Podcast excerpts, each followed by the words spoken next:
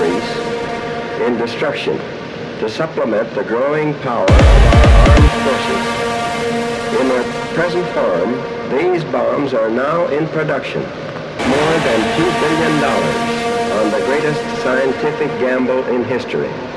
And we have won.